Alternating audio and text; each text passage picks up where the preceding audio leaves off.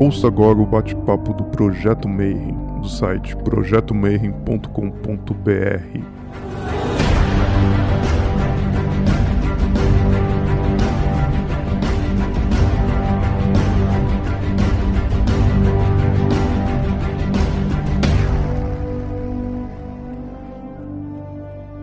dia para quem é de bom dia, boa noite para quem é de boa noite, boa tarde para quem acabou de receber a notificação e veio aqui no YouTube assistir mais um podcast Mayhem. E hoje a gente vai estar com um convidado mega especial, vindo direto do Canadá. Frater RC vai falar para a gente sobre como é que funcionam as coisas do outro lado do mundo. Mas antes disso, você precisa ligar aqui as legendas e aí vir aqui para o lado e colocar Translate to Portuguese. E aí o YouTube vai legendar para vocês. And now I'm speaking English.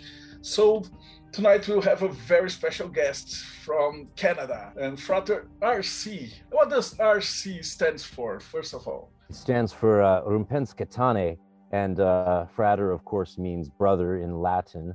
But Rumpens Catane was the magical motto that was scried from my higher self or the Akashic records or whatever you want to consider that to be by uh, the adept who chose to uh, let me into the Golden Dawn in 1996 when I was 15. And uh, it was a tough process.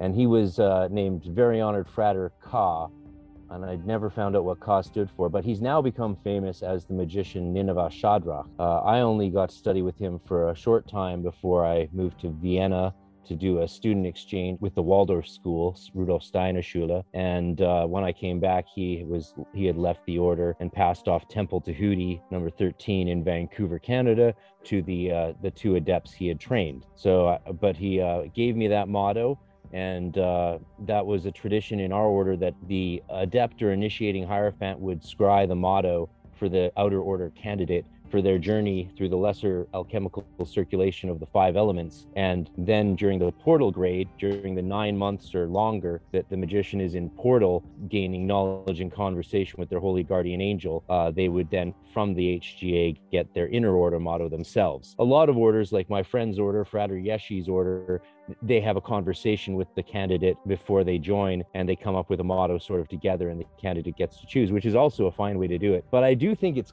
cool at least once in your life to have a motto that's given to you as as a lesson. Because you know it's so tempting in spirituality and in magic and occultism especially to just play dress up and uh, come up with grand titles and names for ourselves. So rumpens katane more or less well, means broken of chains and uh, Nineveh Shadrach is an Arabic adept and magician and wrote all the great books on jinn magic that we have.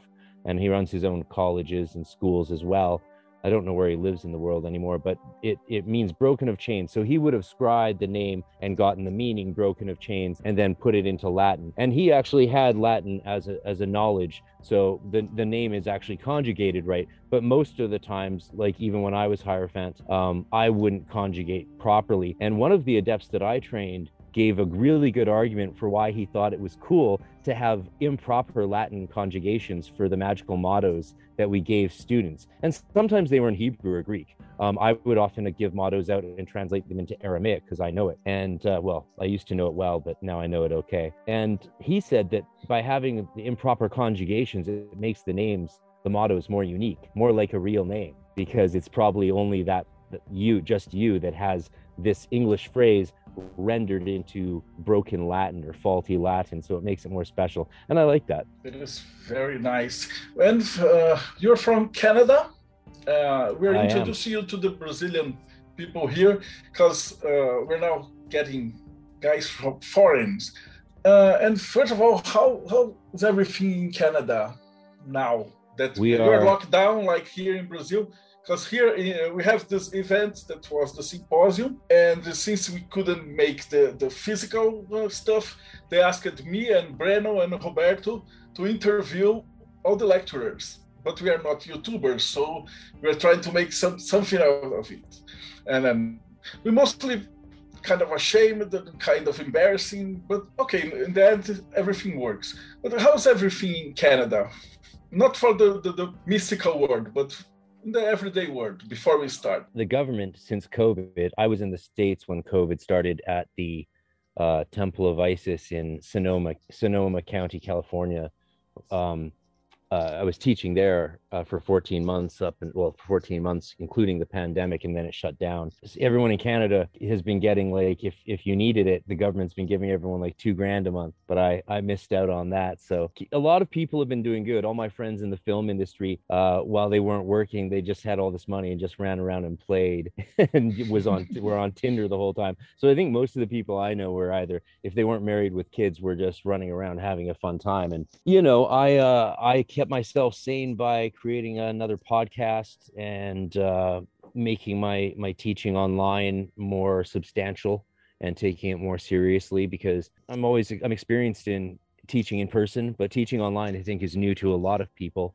Uh, unless you're Tony Robbins or something. Uh, the internet's though uh, the future, and I think education should be online. I spend a lot of my time listening to theological lectures from Yale University and Harvard and how cool is that to be able to listen to three hour lectures every day at, from Yale or Harvard and with for free on YouTube? I think the future is uh, perhaps good in the long run, bad in the short term.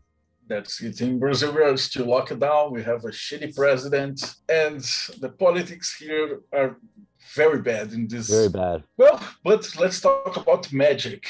And the first question that we usually ask to our guests is how did you begin?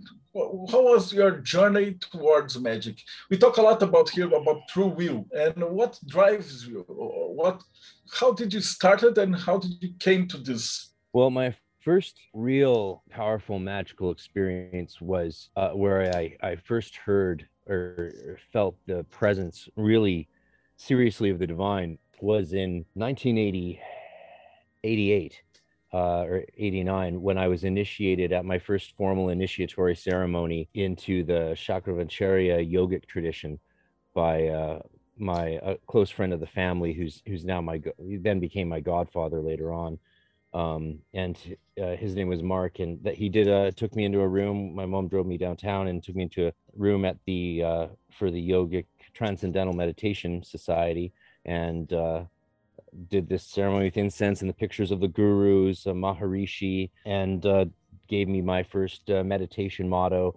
And during that ceremony, I had a very strong sense of other presences. And I was seven years old, um, which is normal if you're if you grow up in a TM transcendental meditation family. That's what usually around when you start meditating is around seven. Of course, from childhood, I'd been sitting there watching my parents meditate for two hours every day doing the yogic flying and the bouncing and they would practice the siddhis because they had done the advanced training. Um, and that was just a, a, normal part of my life. And uh, then when i was 10 i got to do the adult initiation and practice the adult meditation. So by the age of 12 13 i had been practicing meditation daily for five years which is strange. That's not normal. Um, and i found that out in kindergarten and preschool when i'd go to friends houses and be like, don't we have to meditate now? It's three o'clock. Isn't it meditation time? And, you know, I didn't go back to those houses again. you know, I was a weird meditation kid um, because I had hippie parents that, you know, they were vegans who didn't drink or smoke. And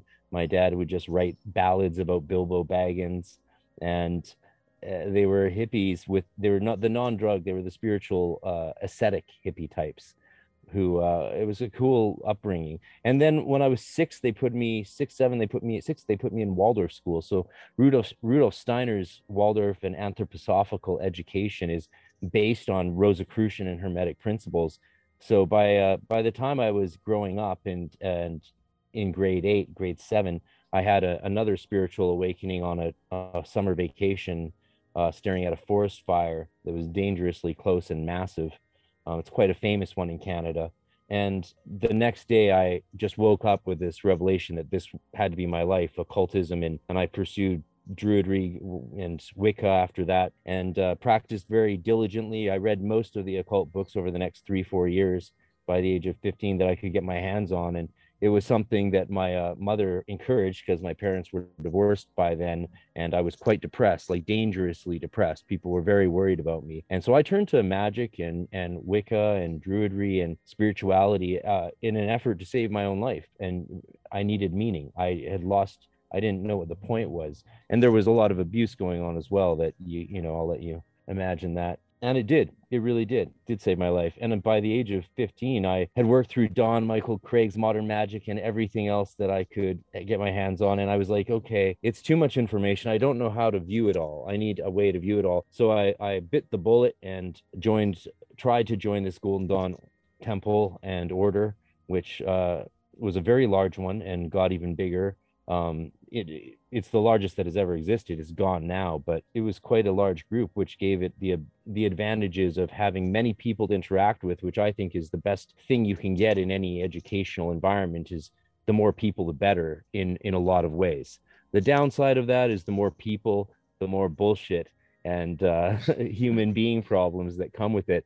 But the upside is you learn a lot very quickly because when you're in a temple with 100 active members that's active 24 7 you know anytime someone learns something they don't keep it until they're ready to write a special book where they reveal what they know. They tell everyone what they've experienced or practiced or read or learned and everyone tries it or talks about it. And so you very quickly within this pressure cooker of of knowledge and hermetically sealed alembic of magically fiery forces. You just learn and grow and are challenged. You have to face real life problems and find spiritual and worldly solutions for them. It's it's an a, incredible environment. And so my seven years in the Golden Dawn, going through the seven grades of the traditional order format, which ends in five equals six in Tiferet in the uh, solar initiation. Mathers' Golden Dawn didn't really go beyond that, though he did write a bit. Um, that's well debated on the websites and the uh, podcasts and the and the Facebooks. I try and stay away from that sort of stuff. But uh, even Aaron Leitch is fed up with Facebook. Apparently, he's like, "I'm done with it. I'm done with it." And it's like, yeah, you you probably spent too much time on it anyway. So uh, that was the journey. And after the, while I was uh, an adept then and hierophant, uh, running initiations and teaching and running Temple Tahuti and, and then later the other Canadian group groups. We actually had a Brazilian temple. We had the, the sanctuary of Kepra in Brazil. And so one one year in LA at one of our conferences for the order, uh, the two magicians from Brazil came up and one of them they had handmade from wood a beautiful Enochian chess set. And me and Frater, very honored Frater BT, played it for the first time. We did Enochian chess, and the Brazilian magicians and members told us how to do it. And because uh, we, we really didn't know, uh, we were both new adepti at the time. And so we sat there in the hills of California, of Orange County, uh, playing Enochian chess made by this wonderful Brazilian couple. And it was a beautiful set. And that was a special experience. And uh, I wish I had seen those people again. Remember their names? I probably have interviewed them. Yeah, I wish if uh, I mean, maybe they'll see this and say hello because they were both very beautiful people, and I really appreciate getting to know them, as I did most of the people I've met in in doing this work. And then I then I continued. I went to seminary, um, finished my master's of divinity at the University of British Columbia, and uh, then moved on to doctoral studies in Europe with Nicholas Goodrick-Clarke at the University of Exeter through their doctoral program in Western esotericism. But I didn't finish it by the time he died in 2012. Unfortunately, he had a sudden death and the whole department shut down. And uh, yeah, so I joined a band. I also worked in uh, I also worked in uh, board and card game design for a few years and designed a strategy board game and a and a party card game called Kill the Hippies. Oh my God. We, I have designed a, a party card game, but it was called uh, Small Churches, Big Business. It was about to have to, to play small churches, evil. big business. That's great. Small churches, big business. But the, the fact that it was a card game that was based on, on reality. So it was mostly absurd stuff that they sell here in Brazil. I don't know in Canada. I showed it to some Norwegian people and, and guys from Europe, and they say, "I I don't believe this. You're inventing that." And I say, "No, this is real. It happens here." and it was mostly absurdity, but it was all real. I bet magicians are similar everywhere. You know? yeah. So the main reason why we found you, we found your, your podcast, we'll talk about that later, is that you spent a lot of time talking about the Rosicrucian mysteries. And in this world of, of chaos magician and easy fix, we call it fast food magic, you, you go to great depths to explain how it's hard work. And the first question that I have for you is, in your opinion, what is magic? And then we'll go to this fast food magic versus hard work magic. But the first question I would be, uh, what's your point of view based on the your studies and the Waldorf and, and all that you have told us, what's magic to you? I sometimes like to summarize it in the most mystical way possible with one word. And so I would say that magic is breathing. And there's a lot of Kabbalah and alchemy and theory that, that is wrapped up in that. Not to mention, actually, now that I think of it, in the neophyte initiation of the Hermetic Order of the Golden Dawn, uh, the key letter that is uh, questioned and repeated by the three major officers is the letter H, and it represents breath. So the circulation, the Ouroboros, right, and that that cycle up and down the middle pillar up and down the Nehushtan, up the up the serpent of wisdom and down the lightning flash. This is breath. This is breathing, right? That's why so many mystical traditions focus on breathing. So what is magic? Magic is breathing. And maybe it's just breathing better. Um, yeah, I don't think it has much to do with science or art, though art and science have something to do with it breathing is everything. Man. If you don't breathe, you're not alive anymore, and magic makes you alive. And if you think about what breathing does to allow us to live, how crucial it is, it's very similar, like Rudolf Steiner says, to how plants breathe, which is through photosynthesis of the sun. And Steiner spends a lot of time comparing the development of the human being over the ages of spiritual evolution to the development of the plant. One of the fav- my favorite images is the idea of, of that seed, and within the seed is contained the the germinal root of the next stage of growth, but around that is also a shell and then that germinates and grows again and around that is so that is that is a really beautiful way of seeing it and you could imagine that expanding out like 30 times and what do you have then you have the 30 rings of the enochian ethers that initiate us into ultimate consciousness. You have studied in a Waldorf school and Steiner as a Rosicrucian practitioner.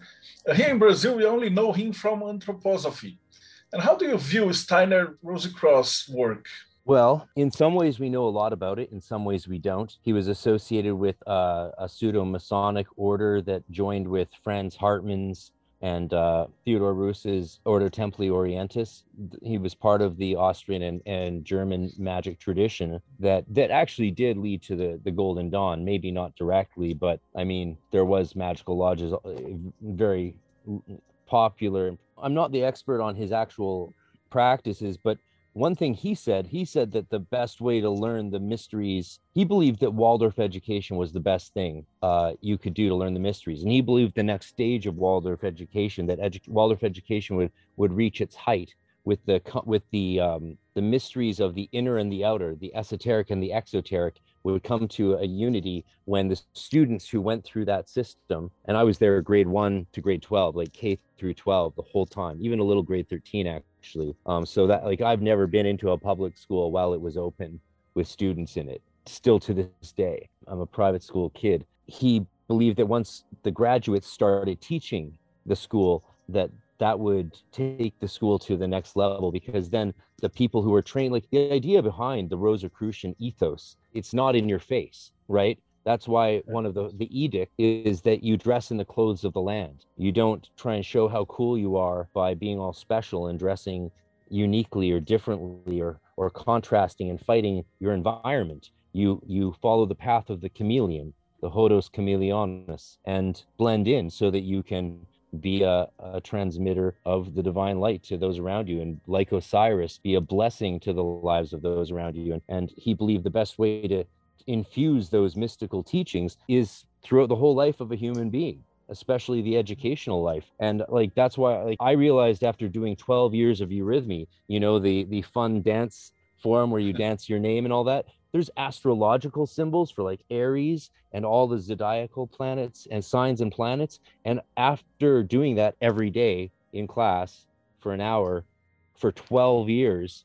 I realized once my psychic senses started kicking in in grade 10 when I was 14, 15, and I could start to actually not just feel energy, but actually see it, I realized what eurythmy was, and I, all of a sudden I started taking it more seriously because we would always just fuck around. We were just like eurythmy, you know, it was a good chance for the guys to s- slap the girls and the girls to slap the guys and throw things at each other, and the teacher would get mad, and we'd try and see if we could make the teacher cry, of course, and she always did cry, you know, that sort of childhood things and shenanigans. But but when I realized and started taking it seriously was because I realized what eurythmy was was weightlifting for the aura. And that's when I was like, I still think today magicians should take ritual, uh, eurythmy more seriously. And it influenced the way I move in the temple and the way I move in ritual. And I don't think there's a better thing that someone can do other than study eurythmy if they want to understand how to work within a ritual space. Uh, this, this, ritual and uh, hard working, I believe that's the main phrase of this. Because here we are, we are so used Invoke to fast often. food magic and you say call I become a god in 10 days and something like that. And i don't know how it's, it's in canada but here in brazil it like a, it's like a fever that people promising magical powers and everything like a fast food magic. So the one of the questions that Breno prepared for you, what do you think that's so important to talk about this hard work and, and to convince other people that there, there are no shortcuts to magic.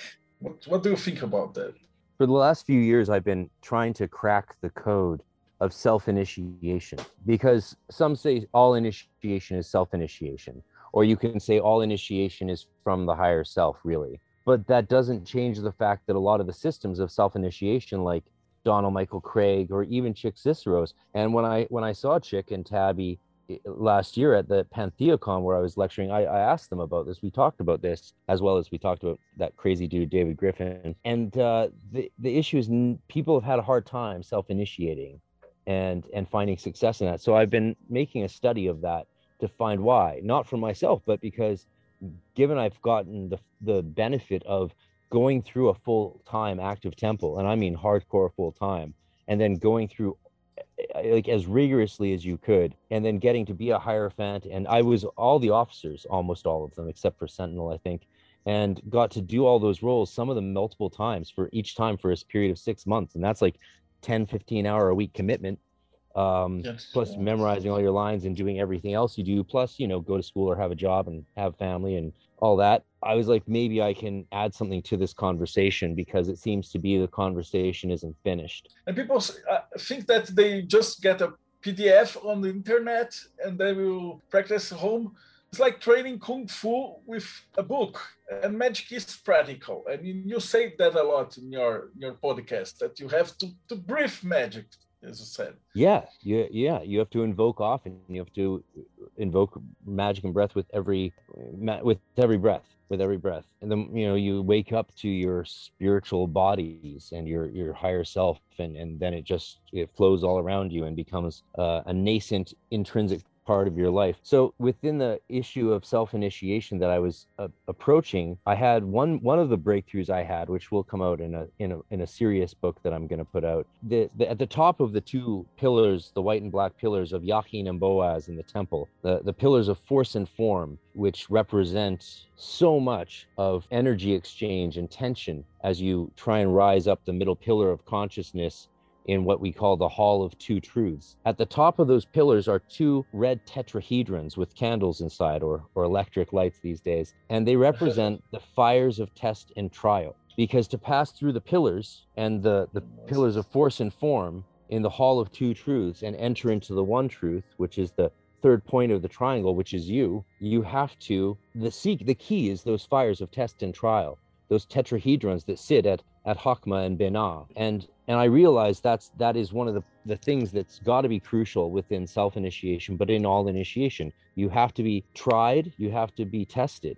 And if you're uh, doing this on your own, that means you have to make it hard for yourself. If you're in a group, they'll make it hard for you.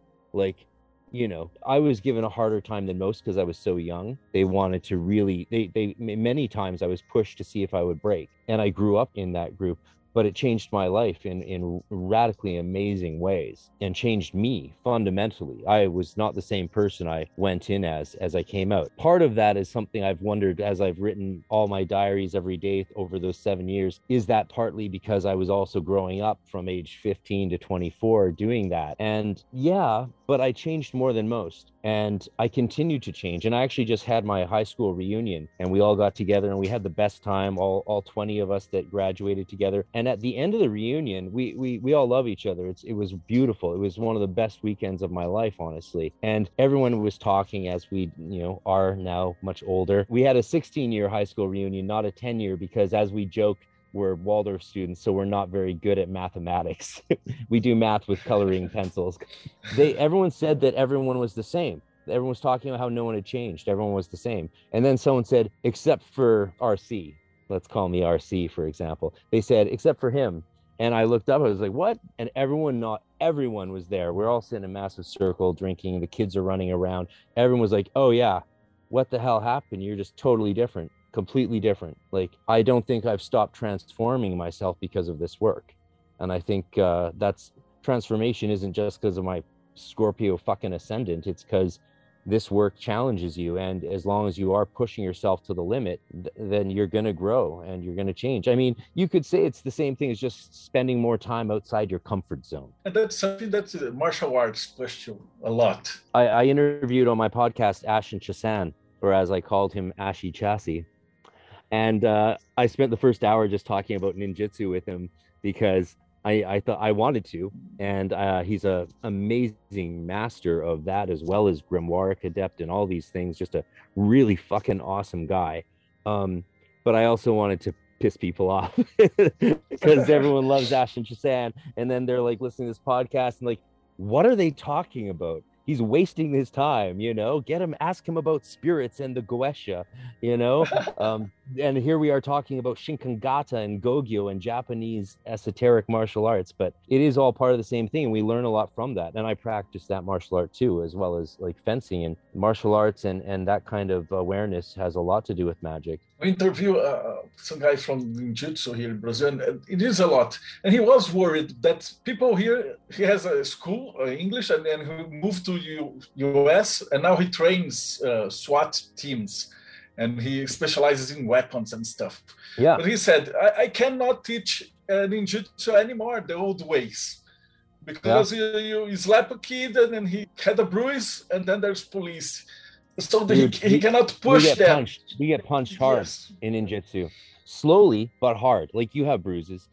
Yeah, yeah. People are getting soft, man and I believe that magic is the same same thing. People are getting yeah. soft in magic. Yeah, I was. I. I mean, there were so many times, like during the fire grade, when my my ego. You want the ego to get really bright and big. Uh, you want a certain part, part, part time of alchemy for your ego to expand. You want that to happen. There's a lot of things you actually want to happen in alchemy that might not make sense to people, but they're they're good. It's part of a process. And you know so once once you get the ego built up then you want to purify it. You this is part of the you can break it into the alchemical processes of transformation. Um, that might not be what alchemy was originally meant for but who cares? It works for us. And i was told by my supervising adept who was training me as a new adept and as and as a before that while i was getting ready for it he said to me one day he said so uh, sit down. And he said so from now on every friday right? And I was 20 years old, so this was a big deal. Every Friday, you you are going to fast all day from sun sunrise, and then at sunset, you're going to go into the temple and do magical work all night. It doesn't matter what, do whatever you want, but you're going to stay in the temple till sunrise. So every Friday. And I was like, "How long?" He's like, "I'll let you know." And it was many, many, many months. Like my fiance was not happy, my girlfriend was not happy, but you know, I I didn't see it as a a slap in the face. I saw it as an opportunity. Like, here's a challenge. I didn't know of anyone else being asked to do that, though I'm sure a few had been. But you know that so you you combine the hot and the cold right you combine the red and the white you know through putrefaction you purify them into gold and you know so you get someone's ego like expanded and then you challenge it and some people break. Some people say you know what? I'm done with this shit. I'm going to start my own group and tell everyone that i'm the best ever and you don't know what you're fucking doing because you can't tell me what to do. And lots of people fall fall that way. Most of uh, I'm of tem- of the Temple Tahuti, the only uh, only three of the adepti still practice, and one of them practices in a very dark way. My my protege, and so Nineveh Shadrach still practices, and I still practice and, and teach, and and the others don't want to talk about it. Don't even want to talk about it. They don't like the fact that I'm still even practicing it. So what happened to them? These amazing human beings that I looked up to? What happened to them? They're angry that I'm even still doing the thing that they taught me. Uh, I have a question from Bruno, and he says, "Could you tell us about your approach to Celtic magic, Druidism, and Celtic Wicca?" Well, I actually love fairy Wicca because it seems like this fluffy, silly thing. But ever since I got into it, I was taking fairies from my Irish Catholic Celtic heritage very seriously. And fairies were my first love in magic. And, you know, I was 12, 13 years old pouring milk onto the plants in the back garden so that the gnomes and stuff would come and, and hang out with me and talk to me. And I was reading Eliphas Levi's uh, prayers to the the elemental spirits. And I was aware at an early age uh, because in Waldorf school they they read you all of the Grimm's fairy tales in in when you're six years old every day they read you an hour of Grimm's fairy tales because that's what you do in Waldorf school. And I was aware that fairies were not these happy flaky fluffy things that they were intense matrices of energy that were powerful and sometimes chaotic belonged to a different order of reason and logic than we did. And so to this day i've i've maintained a love of them and i'm about to release a lot of serious work that i've done this month uh, leading up to the birthday of wb yeats next month on on june 13th so there'll be some very exciting uh, an exciting celebration day for yeats's birthday. Um, people can go to orderofcelticmysteries.com to find out about that. And working with those fairy spirits which are really the irish gods who went under the Sídhe right? The tuatha Danann um, the gods of Ireland who came from boats in the mists from the Atlantic Ocean, they were cast out by the sons of Mil or the Milesians, and they went under the hills or under the She, because She means hill as well in Irish. And then they became the fairies and had this whole other role. So they exist in Tír na nÓg, which is the island of the young, but they also exist under the hills, under the She, which is why the Irish have to you know, not cut down hawthorn trees. When I spent five years in Ireland living there and practicing there, you go, you see a field or a mountain, it's clear cut, but then you'll see one tree here and then a mile away, another tree. And you're like, what's up with those trees? They're hawthorn trees. And why don't you cut them down? And and then someone will right away say, Oh, sure enough, I'll tell you, John O'Flaherty, he cut down a tree, didn't he? Didn't he cut it down? And the next day he died. He died. And then his family died. And then his son died and killed someone else all because of the tree. They're like, well, maybe he was just mad. Yeah, the fairies made him mad. And I love that. I love that. So, and and some of the other people, I, I heard just Damien Echols speaking about fairies the other day on Patreon, and I loved. He says a lot of stuff, and I like him. Uh, I mean, I think we all owe him five dollars each a month. If like the whole planet should give that man five bucks each a month because he's been through a lot of shit just because he had he looked, you know, like a goth in the '90s like I did. Um, but you know, while he was going to jail on death row, I, I was getting initiated in the Golden Dawn in the 90s. So, that, but that shit could happen to any of us, right? He mentioned how dangerous fairies are and how powerful and chaotic, which is why I'm very excited to release some very new work that, that Yeats started and that I've continued to do with like the King of the Fairies this month and uh, the other fairy spirits. But the, I don't know much about Reconstructionist Druidry. I, am a fan of John Michael Greer and a lot of those traditions. I, I love the old movie Excalibur and the Anal Natrachut Vaspitud Dachiel Diende. I love those ideas. It doesn't matter to me um, if they're authentic or not. There's a lot of chaos magic in me, and I don't care if something comes from a movie or if someone made it up uh, in a manuscript like the Book of Pheryllt from the, the 21 Lessons of Merlin. Oh, that's not valid, people say. That's not real druidry because it was made up. Enochian magic is made up. How do you like them apples? Oh, no, that was inspired by spirits and angels. What? And so Douglas Monroe couldn't have been inspired by spirits and angels just because he said he found this old manuscript and he was lying? Yeah, it, it doesn't matter. I mean, Phil Hine is right about a lot when he talks about chaos magic. I like him. Let me say some more. So Yeats envisioned originally the Golden Dawn was meant to be done with Irish god forms instead of Egyptian, but it was too complicated they had no physical images of what those gods would look like. The Egyptian gods were already drawn. We knew what they looked like. We could imagine their colors or create a color scheme based on Kabbalistic correspondences. And that's what Mathers and Yeats decided to do. But Mathers uh, called himself MacGregor, Comte de Glenstrae, because he loved the Celtic stuff. And Yeats loved the Celtic stuff. So they wanted to actually use Celtic god forms. When they put that on the sideline, him and Mathers and Moina decided to continue the Celtic Mysteries as a different kind of magical order. But the intention was definitely to make it a druidical magical order based on on the Celtic stories. Mainly, he was meant to do just the Irish stories, just the Irish gods. But then his friend uh, William Sharp, who wrote as Fiona Shaw, uh, convinced him to include the Scottish Gaelic gods as well, because Irish Gaelic and Scottish Gaelic are very related. The, the, stories and gods are very related, and Scottish Gaelic or Scotch or, or Gaelic comes directly out of the Irish language. It's not a dialect; it's it's a direct language from that.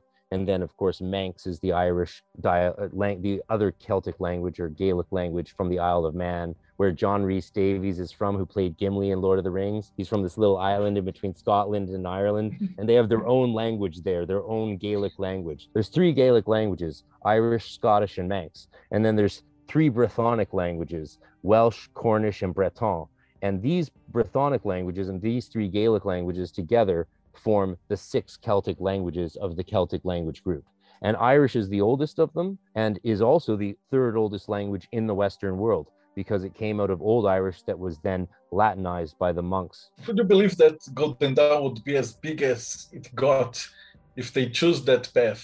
I, I, I really don't think so. I, I, believe Egypt was much more tasteful. Yeah, well, especially um, since E. Uh, e. A. Wallis Budge and the the excavations in Egypt that were happening at that time, all of that stuff was very booming. Like people were excavating and making discoveries in Egypt, and a lot of the uh, scholarship turned out to be wrong, but they were starting. It was a start, a serious undertaking to unearth the mysteries of Egypt and, and the ancient Near East. Whereas at that time in Ireland, when the Golden Dawn started in 1888, my great grandfather, he was beaten in school if he spoke Irish they would if he was caught speaking Irish, they would beat the shit out of him. And my family left Dublin a year before the Easter Rising in 1916 and moved to Vancouver. So you know, you would be if you play the Irish bagpipes in when the Golden Dawn was started in Ireland, you played the Irish bagpipes, and I play those.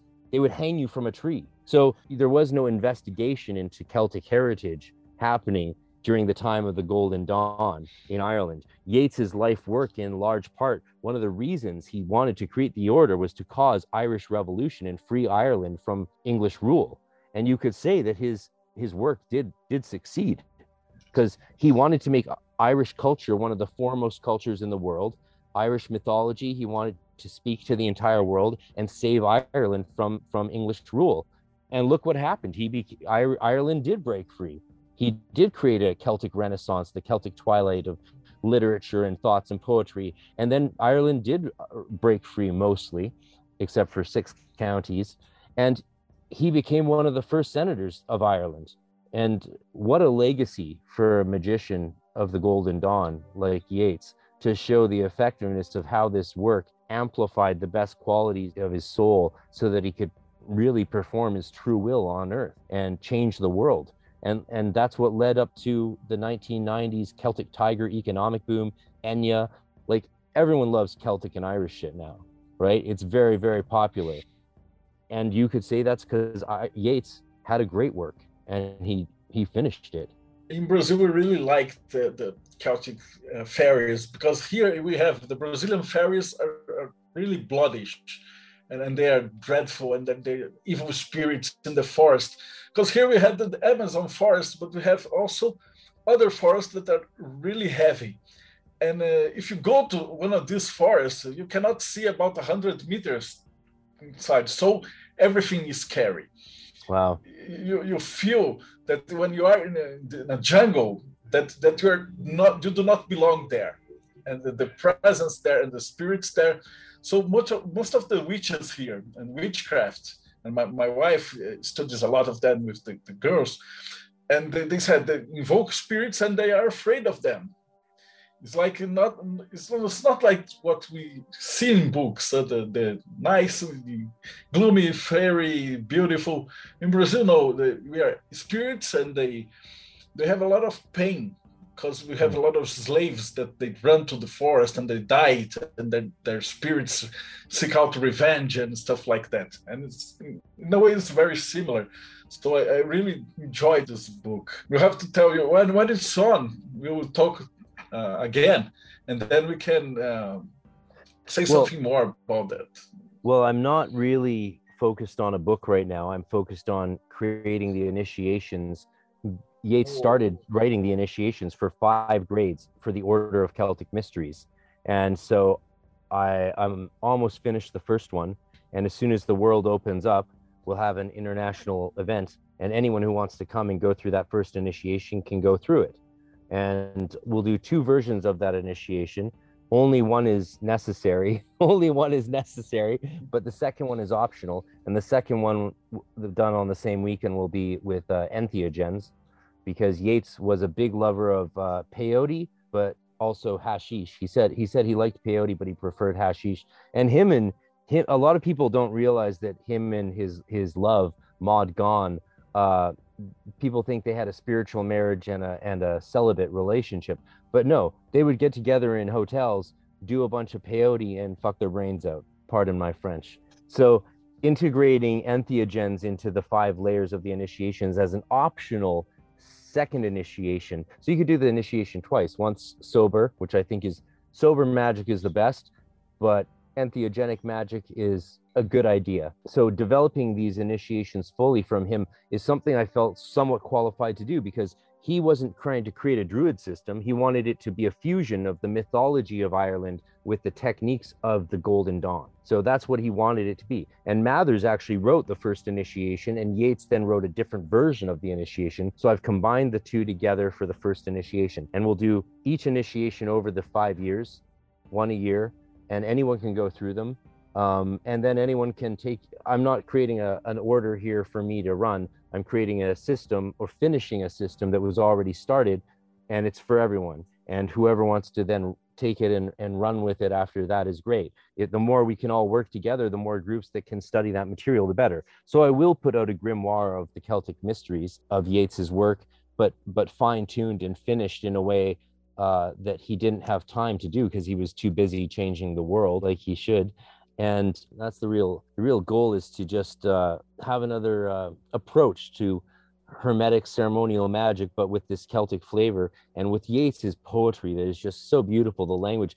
Reading his outlines for the these things i couldn't do this 20 years ago when i wrote my first book on wb yeats which is called The Celtic Mysteries of W.B. Yeats, Irish Gods, Myths, and the Kabbalistic Tree of Life. And that project, that book has a lot of gotten a lot of criticism. There's a lot of reviewers that say this is shit, don't read it, and uh, it's oh. boring. But it's because I wrote it academically. I wrote it academically while I was finishing Waldorf School, high school. And then when I went to university, I took it to the dean of the university and said, I wrote this book and they skipped me my bachelor's degree and put me straight into my master's when they read it. So it's not popular to the mainstream of readers but academically it's excellent. Scholarship the scholarship is excellent. And it was a very precise project that book. All i wanted to do was finish a structuralist rationale for corresponding irish gods to the kabbalistic tree of life. Because yeats started to mathers helped but they didn't finish it because they didn't have the books and the, the scholarship in irish gods and mythology didn't exist. I mean the language was illegal the the myth the music was was you were killed for playing celtic music in his lifetime like just hung from a tree like a dog. And he didn't have access to the resources. He created the celtic revival with his friends that allowed there to be irish studies departments around the world now even at harvard. And now people know old irish. There's scholars of old irish and so I, I finished his logical structuralist methodology of what God makes the most sense for this Sefirot and for the Sephira of the tree of life, right? And uh, gods don't correspond perfectly to the tree of life. It's not meant to be that way. But I explain that in the book. I talk about structuralist methodology. I talk about theogonies and theocracies. Theogonies are the generation of God, and it's it's how it was made. Theocracies is uh, there's two spellings for theocracy. One is with a C, one's with an S. And the C means a country ruled by a religion, but the other one with an S means uh, the collection of attributes that makes up a god. And that's called the god's theocracy with an S. And so I did a careful analysis of that. I read and put together all the material that I could, and that was the beginning of that of that work for me. And now i'm at the uh, end stage of that. So once the world opens up we'll do the five initiations. We'll will people can do them. And I, will probably even write a, a self-initiation version of them though it's really best of course to do the full ones. But why not create both options? I just want to see the material presented in the best light by someone who knows the golden dawn tradition inside out and also knows the uh, celtic music because i play celtic music i play like many instruments and toured in a band for many years, singing and playing Irish music. I've got music all over iTunes and Spotify. And the Golden Dawn material, to integrate that all together is what ne- is needed for the Order of Celtic Mysteries to be a, a real thing that could exist. And the goal is just to I'll do it I'll do it completely and as best I can, and then people can build on it from there as they want. Um, my plan is to present the five initiations over five years, and then I'm done someone else who's gone through them of all the people that go through all of them one of them will take over and i'll go through all the initiations over the next five years because i want to go through them too william wynn westcott did that in the golden dawn. But one of the strange things is even today there's golden dawn orders run by magicians who have never gone through the initiations they're performing. Or any initiation at all. I asked you about the book because here in brazil will probably be banished from the world in the next few years. So for us, it would be the best if we can get our hands in our book. I generally, with uh, South America, try to price my books because I can control the price differently. So I try to put it as low as I can. A lot of my books, like the ones uh, in the Mexico market, I, I made them so I don't make any money just because I'm aware that people like have less money. Um, and so I can I'll check my Brazil prices and if I can make them as lower as low as possible, because I don't understand your economy very well, but I don't think, yeah, I don't think you make the same as us, right? Uh, financially. No, no yeah. it's really, really low. But here What's... we have a, it's a huge group and it's organized, and we do most of our things from crowdfunding. So we nice. can get a, a, very nice translator and with high quality, and get to work and transform it into a real book and a beautiful book. And that's what we are doing uh, for the past year because since we can't gather together and we are interviewing foreign uh, authors to just to, to we're approaching the smart ones and get the, the gold stuff. and people here recognize that and they say, but, Whoa, you're doing a great job. So we want that. And well, I believe when, when they, they watch this, and they talk about Celtic. They, they really, we really love Celtic mythology awesome. here. So I believe awesome. that your book will be one of the top voted to translate here. So I, I believe well, we can make something.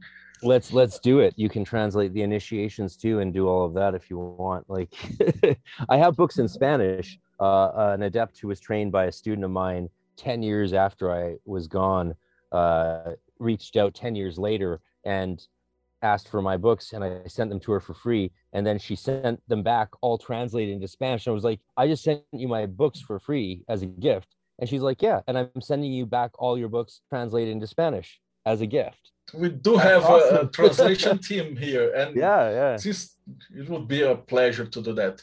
I have a question from Luis he said, I have been in Chaos Magic path the last 24 years. Uh, Luis is, uh, interviewed him. He is one of the elders here is a, in this path a lot of time. He has one common search that's for the most people that goes through chaos magic path is the growth of personal power, in the belief that magic would help them to acquire objects of desire. Based on your experience, how magic could help to improve someone in the growing of personal power? I'm a big believer. I like personally, I I love gods and fairies. Um, I'm not sure there's a difference between gods and fairies and aliens and angels, honestly uh, especially after doing lots and lots of DMT the last couple years. But ultimately, I I find my my personal deepest faith is is is Christian and very much based on the mythology of Jesus as a version of the Horus story. You know, because Jesus is Horus. Even when I was in seminary,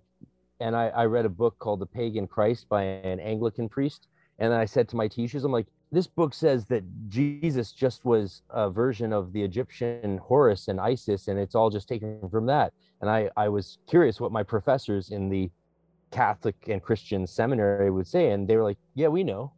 They're like, Of course. I was like, What? What? Why didn't you tell us that? They're like, Well, everyone knows this. It's, that's not a big deal, but who cares? And I was like, Wow. So, yeah, that's just that's history you know that's the development of of story so as a result this is a long answer to a short question i apologize i believe that the greatest personal power comes from relinquishing all of your personal power when you relinquish when you die to, to the world, you are reborn to the spiritual world. And if you can do that while you're still alive in the flesh, that's when the, all of the world of the spirit comes into you. And your power is not your power anymore. It's the power of nature and spirit. And it's the power of everything because we are the reflection of God, and the reflection is God. There's no emanationism. We're all part of the same thing at every point. Aleph in manifestation, like David Chaim Smith says, the the the one Aleph here outside that's God, and the other Aleph that's that's inside are the same because they're both Aleph. They're both one, and they're all the same. So at every stage of of of reality, every being is still the the core nexus of the eternal, of the one, of everything. It's all one, and and that's why we say Ararita, Ahad Rosh, Ahadoto, and that's what that's my belief in personal power. I that's my theology. Um, other people have different approaches, and I think that's okay. There's lots of ways up the mountain. And you, you mentioned DMT. Uh, here in Brazil, we have the Jurema, and uh, I, it's a kind of ayahuasca. That's yeah. we call the, the jungle wine. That that's legal. That's mostly the, the what we have main access or official access.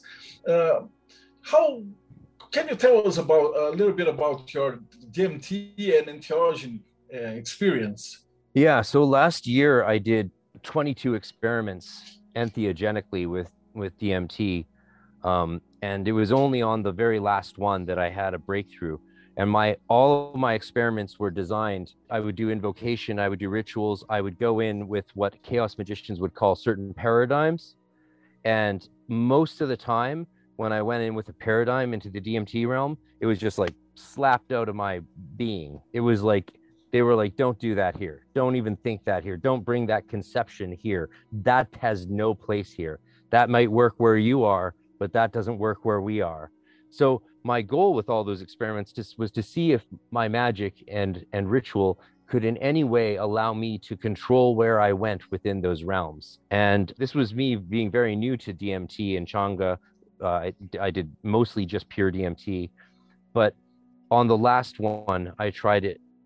Maybe what was the most obvious thing to try, but what it worked, and I was able to push out of some dark realms I, I was in because you know there's a lot of they seem dark but they might not be dark. Who knows? I'm still at the beginning of my uh, entheogenic journey in a way but i did break through and i pushed out and i went to higher and higher realms and using a set of symbols and things that i would i did that i'm not going to share because it's it has to it, it worked for me because it was part of my my symbol set you know um, and and accessing initiations and ceremonies and levels of consciousness that i'm familiar with and each everyone has their own. But i did get i broke through to have what was actually a surprising vision. And there's no other way to describe it except it was the vision of, of ezekiel staring into the face of metatron. And i felt stripped away and i was fully out of body right? Like i had no awareness of being on my bed at all. Like I was not there. I was out of body and staring into the face of Metatron, and there was the even the the wings and the eyes and the the the cherubim. It questioned me, and I felt in that moment that if I gave the wrong answer or, or a false answer or a dirty answer, that I felt like I just wouldn't. I would be eradicated. My spirit would just become nothing, and I might even not wake up. That's how I felt. So I had to actually, really, on every level become what they would call naked before the Lord. And I had to just, all I could think to do was to speak my true name. And I did. And it bowed, the face of Metatron bowed. And then it asked me what I wanted. And I wanted an answer to a question. And it gave me the answer. And then I touched base with a friend just a few minutes later while I was still coming out of that state and told her what I had gone through and everything. And she was much more experienced with these things than I was. And uh, she seemed like it resonated with her too. So that was that was very powerful. And uh, yeah, so you can have those experiences on on those things, and uh, it's the solve et coagula, the alchemical process of dissolving and recoagulating that we can do very powerfully with entheogens. But you can also just do it sober with magic, so you can do it both ways. But uh, it's fun to do entheogens. Last October at Chris Bennett's place when I was in quarantine up in the mountains five hours from here in northern British Columbia, sort of northern. BC is very big. Um, I did a, a, first experiment with the king of the fairies, Midir or Mir, uh, that Yeats read out. So I used Yeats's actual evocation script, and I ate five grams of mushrooms, and I sat there doing the evocation for about four or five hours until the King of the Fairies showed up, and it was electric. It was powerful, and he was not really happy to see me he didn't really even want to come very close. And I saw him physically because of the five grams of mushrooms. I saw him physically with my eyes. I didn't need to scry or use astral vision. It was just like reality was there. And for hours, then I traced a sigil that he gave me so I could contact him more easily. And I have some artwork coming out now done by a graphic designer friend who I uh, play games with on my Friday night Dungeons and Dragons and board game night um, and she did a beautiful job and i'll release that uh, in the next few days. And that that working with the king of the fairies sort of is is i think a very well it's good to do fairy work with mushrooms because in ireland they actually call mushrooms kapani puka. The word for mushroom magic mushrooms in ireland is kapani puka which means the cap of the fairies or the cap of the puka. And the puka of course is a shape-shifting fairy. So the idea is that when you enter into the she when you enter into the realm of the fairies by eating the puka hat, right? That's what you do in Ireland. And they grow in the northern hills of Donegal in the fall, and everyone picks them. I've read academics who said mushrooms weren't in Ireland or the United Kingdom until the 60s. I've read scholars with PhDs who have said that. And it's like, what the fuck are you talking about? Like, the country people have been drinking tea all winter long through the shitty rainy winters of Donegal, drinking psilocybin mushroom tea forever. They even have an old name that relates it to a shape shifting fairy because the idea is when you eat the mushrooms, you go into the she, the Tír na nÓg. And the theory is if you don't shapeshift with the journey, with the trip, right? If you can't change your shape with the journey, then you can have a bad trip and get lost in fairyland or the fairies might fuck with you. And if you've done a lot of mushrooms, you know you got to go with the flow. If you fight that flow, oh baby. this is fantastic.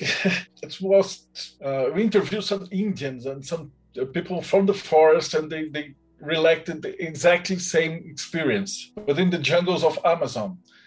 So I believe this the spirits are everywhere, really, yeah. and, and, the Kabbalah and the structure is the same. And we just give fancy names depending on the culture. So this work that you are doing that uh, compared the, the, the, creatures, the gods, the fairies uh, to the, the tree, I believe we will really love that. Good. I have. Well, a, a, I'm having fun with it, and I'm trying. I'm going to present the information in a way that hopefully will let other people have fun with it and expand their spirituality. It should be a radical system, like radical transformation, radical experience. And I think we need that in this world now. We need radical change. And whether we like it or not, radical change is fucking happening. Yes. That was another question that we had to prepare for you. The two started your podcast in 2020. Besides the podcast, what pandemic affected positively or negatively your work? Well, I had podcasts before that, but they kept getting canceled. This time it hasn't gotten canceled, and that's good. And it's gotten very big and very popular, and that's cool. I was surprised. I don't know why, because I talk about a lot of crazy stuff on it, but I'm glad it hasn't gotten canceled. How did the pandemic affect it? I mean, it probably, I wouldn't have done it every day. Like in one year now, the podcast is 14 months old and, and it's got, you know, I think 200 episodes and over a thousand hours of content. So it's a lot of stuff.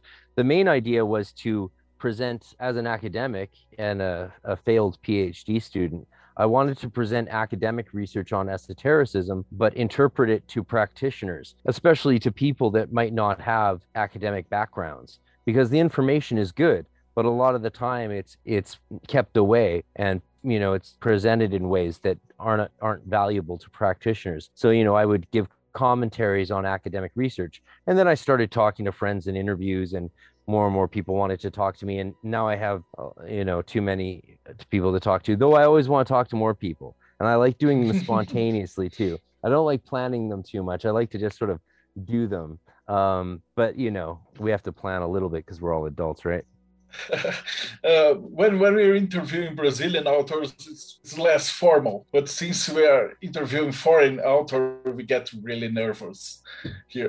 That's why we sent you the, question first. But I, I, believe this conversation has been great. Oh yeah. Um, yeah. What other questions we have? I have another one. As a musician, what do you think the music adds to your process in the path? And how the magic added to your music? You know, over the years that I was playing professionally, like six six nights a week, three hours, four hours a night, six oh. nights a week, uh, like a lot. You know, like so that's over 200 shows a year for 12 years. Uh, five years on tour and then eight years in Vancouver. Um, and I haven't hardly played at all since pandemic, like not even practice. If you play music, even this apartment building, the, the Chinese owners will throw you out. Yeah, they want to get rid of uh, all the white people from Canada, um, of course. The music became magic to me. And learning music, I think, having parts of my life destroyed, you know, going into that black dragon phase of putrefaction opened me up to the creativity of music. And i didn't really know music before that. And learning music taught me so much. It, it, teaches you about groove and and rhythm and and sonic vibrations in a whole other way. And having done the the vibratory magic of the golden dawn because the golden dawn really pioneered vibration right? They always say vibrate. And a lot of people don't like that. But in what world does sound not have a lot to do with magic? Like sound is you know everyone loves their sound bowls and their sound things. So why would you want to just say yahweh or you, you know why would you just want to be yod hey vav hey no it's not yod hey vav hey it's Yun. you feel it your whole body your whole body changes and eventually it's the point that you only have to do an exercise of thinking it and you feel the same physical sensation like when I do Enochian work, I did Enochian work one time in person with Lon, Milo DuQuette. And you know, you're out of your body. My whole body went numb and I was gone. I didn't even try to leave my body and I was gone. And you know, I did a ritual for some money. The first time I ever did money magic was in that that ether working of with this with TEX the with the ether of TEX with Lon. And the next morning I woke up and there was thirteen hundred dollars in my bank account from someone I hadn't seen in five years. So music is magic to me. And when adepts came out from different orders to see me perform over the years I played magic, because once in a while magicians would be like, let's go see what the fuck Frater RC is doing at his music shows. Let's go, let's go to one. Or sometimes they had problems or like old people that I knew had joined their orders and caused problems. They'd come out to see me and and I'd say, Yeah, well, you know, I'm not doing that much magic anymore. And they'd say, they'd say to me, We just watched you do three hours of magic like were you not in a god form? Were you not invoking? Were you not casting spells with your voice and your hands and your foot stomping on the ground? I'm like well of course i was. And they're like yeah you're still doing it just experiencing a very musical celtic primal form of magic. And of course i was. And there's a reason i became very popular in in doing that sort of music and uh, took a lot of gigs from a lot of other people because i was more compelling to watch you know? Um, a wonder they said and uh, to me that that fusion of that kind of experience with the magic is just became a natural thing and i think it works very well together that so many musicians are magicians and magicians are musicians it just it makes sense it makes total sense total sense almost get to the end there's a question from Renan. It is how's the Canadian occultist scenario? Not so good. No, there's a reason I was in California. There was a reason I was in Prague and Berlin and France and London the other year before COVID. Uh, there's just not many people in Canada. Like, you know, what Canada needs is like 10 more cities with over a million people. And like, we need like another 100 million people to immigrate here, like right away. We need that. We really, really do. There's no one in this country. Please. I know it's cold, but you can, you, we have heating, you know? We need more cities. Please move to Canada and uh, help us uh, help us populate this massive space. Like we have we have farmland in the middle of Canada that could grow enough food to feed the entire world, and we don't grow anything on it because the U.S. government pays us not to grow anything on it so they can control food prices. So we need people to move here, start cities, farmland, and make this country uh, uh, one that has uh, a subculture because there's no subculture when you only have 30 million people in a country much larger than the United States. Or, or shaman things. You have a lot of forest. Yeah, I did a lot of sweat lodges with First Nation shamans growing up as a kid. There's so much space. I mean, you can drive 10 hours into the wilderness and see nothing. Um, you can just go hike. You know, if I just go there across the water where I grew up and Like uh, I'm I grew I'm from North Vancouver, which is where Frater Achad, uh, Crowley's protege, lived and died. And I spent a lot of my childhood at his gravestone, not knowing it was his, doing rituals, um, which is funny. Um, and uh, you know, Chris Bennett, my friend, is the probably the reincarnation of Achad they grew up on the same street to they lived on the same street and stuff in, in north vancouver. But yeah there's if you walk into the wilderness you could walk for 10 days and you're not you won't see anyone. Like this place is huge. We need more people. So unfortunately i probably won't spend my life in canada just because there's not many people around. Like since i've been back in vancouver everywhere i go there's lots of people to work with and do magic with and, and things to do I've been back in Vancouver since I arrived on September 21st on the equinox. I've done one ritual with one other person, and you know, no one else can do anything. Either it's because of COVID or it's just because this is Canada and people are very, uh, I, you know, sort of, uh, a lot of people don't want, they're lazy. You know, there's a lot of laziness. We do have a lot of magical groups here. They're just not very active. They're not that hardcore if you join them, you can do some things. But yeah, no, it's I'd say the Canadian occult scene is like very weak compared to Europe and to America.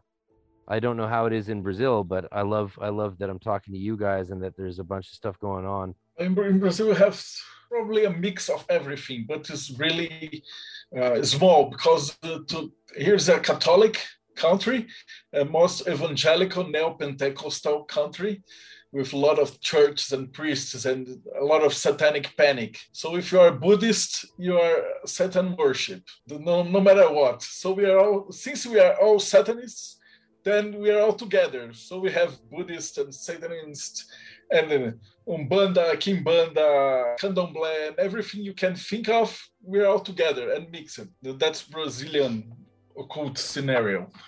We are almost getting the end, and we have a question that we ask to every guest. And there's no wrong answer or right answer. I believe I asked this question to 150 mages, and we, I got 150 different answers. So, what, based on everything you experienced and, and study it and practice it, what do you believe happens to us after we die?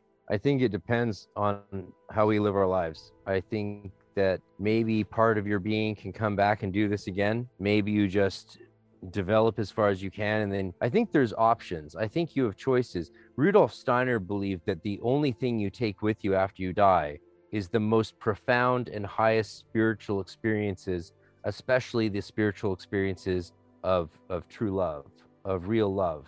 I've noticed, especially in the, the DMT realms, it really does seem like there's a lot of realities you could go to. And I've seen a lot of realities I don't want to go to. So I think integrity matters. I think virtue matters. At the same time, I'm not a fan of this culture of virtue signaling and uh, cancellation, cancel culture that that sort of has forgotten the idea of we're all sinners and also let he who is without sin cast the first stone.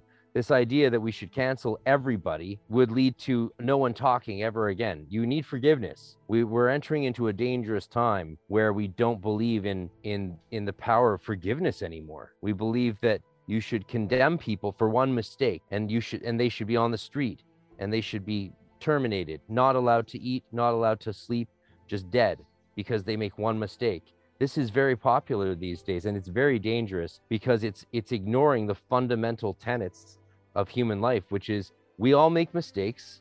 We're all going to make mistakes sometimes maybe big mistakes and there needs to be forgiveness and a path to redemption. But the key of course as roman catholics know to forgiveness is atonement. So you might have to do something for that forgiveness to happen you know? We might have to you know maybe do a, a ave maria or hail mary um, Pater Noster, qui es in caelis, or something. There has to be a process, and it's probably alchemical, but what how we deal with our lives, how how the state of our soul with our body of light, I think that has a lot to do with our options after we die. And there was years in my life where I did believe it was just lights out, game over, done. There was years where I did believe that. Then I did DMT and I realized maybe it's possible. What if it's possible? That we actually are these infinitely powerful beings of light, what if we actually do die or can die and be reborn as these cosmic flying divine beings going in through multidimensional outer space, inner space, quantum realities? Like, what if we are these Ishim, these elevated souls that are these all powerful beings? And then when we die, we realize it again. We're like, holy shit, how the fuck did I forget that? Maybe that's true. Maybe that's real. Maybe that is the case.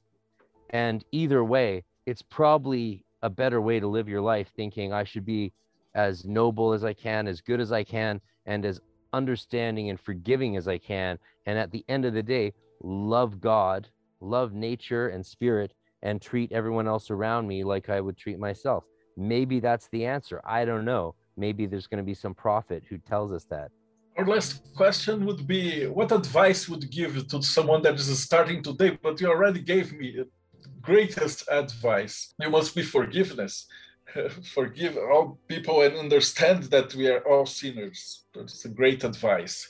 But for, for the record, what advice would you give to someone that's starting today in magic? And he listened to, a, to our podcast and he said, Wow, the Celtic and the fairies and everything. This is a question. And the last one is how can we find you? If you're starting magic today, and it's never too late to start, doesn't you don't need to be young like me. Honestly, it's probably better to start when you're like 40, like I just turned 40 in January and on the 31st. And it's it's probably better if you start when you're 40, that's easy because you know you have a lot of stuff to cover in a short period of time, and that's really exciting. If you start when you're seven years old getting your first initiation, that's a long life to do magic. You know, you'll run into more problems. It's probably good to just, whether you start young or old, here's the thing to remember it's your magic, it's no one else's. That's the thing I'd say. People give away their power too much. I've done it sometimes, for sure. We've all, we'll all do it. If you do it long enough, someday you'll probably accidentally give away some of your power. Maybe not to a teacher, maybe it's to a lover, to your family, to a friend, to a boss, to a society, to a cult, to a movement, to an ideology, or to a spirit that, you know, tricked you, or a fairy that pulled your pants down and spanked you on the butt. Who knows? But it's your magic, and don't anyone ever let anyone take your magic away from you. At the same time, you know, try and not be a dick and learn from everyone around you, and uh, we'll have a lot of fun because we should have fun. Like the DMT spirits, they're having fun. And I think they're crazy. They think they probably think we're crazy when they see us not having fun. We should be dancing, dancing and singing and playing and building our reality just like they're building the reality of subtle worlds and subtle le- subtle levels beyond ours or within ours. Who knows? It's your magic, no one else's. That is great. And how can we find you? You can find me at magickwithoutfears.com for my podcast. That's magic with a K, magickwithoutfears.com. You can also find me uh, if you're interested in the Celtic stuff. There's still a open free subscription to that order of Celtic mysteries.com. And if you want to be part of my weekly classes, um, you can go to hermeticmysteryschool.com where I do weekly classes and I have tons of lessons which you can even download one at a time and do put it together in your own curriculum. And I'm doing new ones every week. Right now, we're exploring the Bonorum and the Heptarchia Mystica of the Enochian system with my students. And we're having a lot of fun doing experiments with that. Um, but we, we do a lot of things. We don't just do Golden Dawn style stuff. We, we do whatever. I, I like all magic. And so, you know, I talk about everything except geomancy. I don't like geomancy. Stephen Skinner can do that. He he's got it covered. I always like in the occult world, I think it's important to recognize when other people do things well and rather than try and do your own version of it, just in, you know, bring it together. Let's build bridges. I'm very big on building bridges and building connections and commonality and dialogue.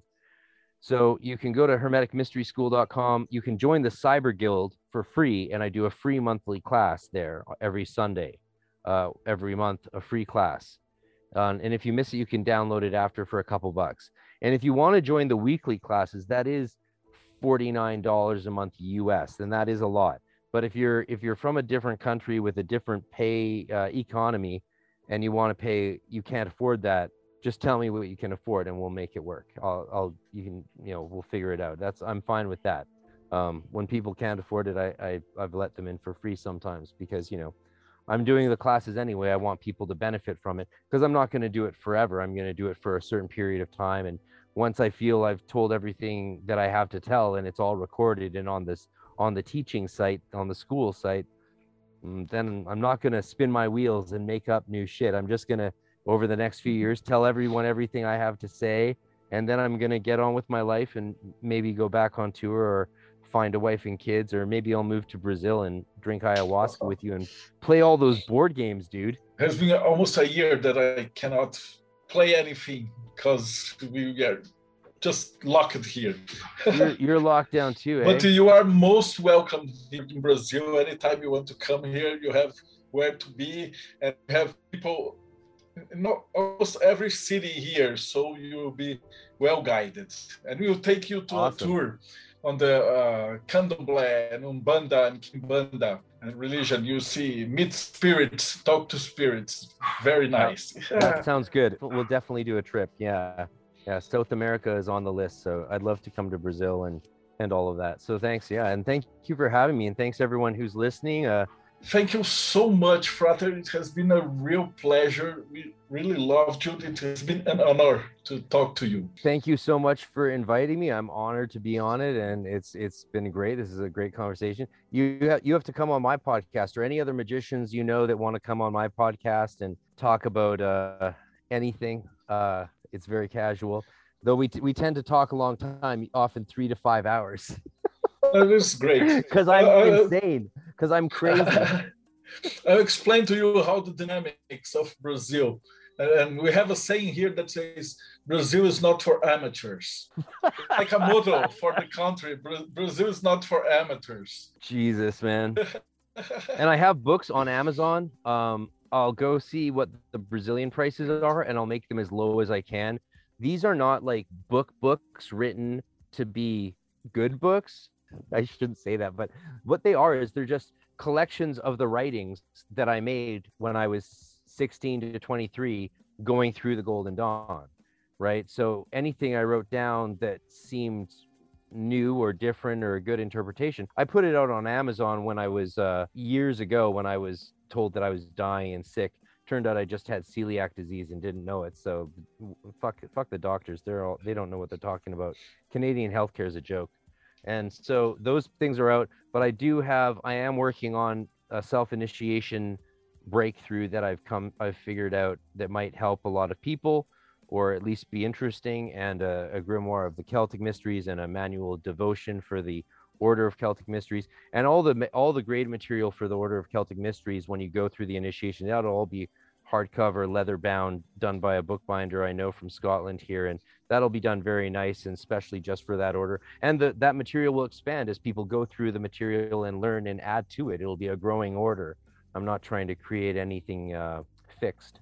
Oh, that's great. I'm sorry to, it was so formal, but since we have the script and we have to ask you, I mostly introduce you to the Brazilian audience. Yeah. So I have awesome. to because if we start talking about beer and stuff and awesome. traveling, they will kill me afterwards. Yeah. But I will go to your podcast and then we'll talk about a lot of crazy stuff. You but guys can go say... follow me, follow my sp- podcast on Spotify and review it on Apple Podcasts. That would help. That would really help. And if you do download any, I have on Amazon also a lot of the lessons and, and manuscripts. I call them e manuscripts. They're ebooks, but I call them e manuscripts because they're just couple pages, or even some my most popular ones, just the one page prayer of Azrael, which I actually um, did a recording of today on the podcast. So that's fun. And I have an animator putting some animation to it. The uh, the compositor who did Monster Lab on YouTube is putting some animation to the invocation of Azrael, which is the first major invocation I wrote. So, so on Amazon, if you follow me on Amazon, my author page, you can get access to free downloads actually every month, every week, there's a new free download from that. It's not a soft cover book; it's just a ebook. But yeah, give some reviews. That really helps me out, you know, because uh, once once things open up, I want to keep doing this as as much as I can. But if I have to go back to some uh, college or do something else, then it's hard to spend 10 hours a day doing classes and podcasts, but I would like to. So please support my work, and I humbly thank you. And uh, I plan on traveling a lot more uh, over the next five years once COVID uh, uh is has been uh, ended by the aliens who will give us new cures and fix our whole planet. Either that or they'll eat us all. So, if you follow us to here, and now I'm speaking Portuguese again. Então, se você acompanhou a gente até agora, então não esquece, dá like, segue o canal, vai no canal do Frater, todos os links estão aqui embaixo e faz todo aquilo que a gente já está acostumado e a gente se vê aí no próximo bate-papo Mayhem.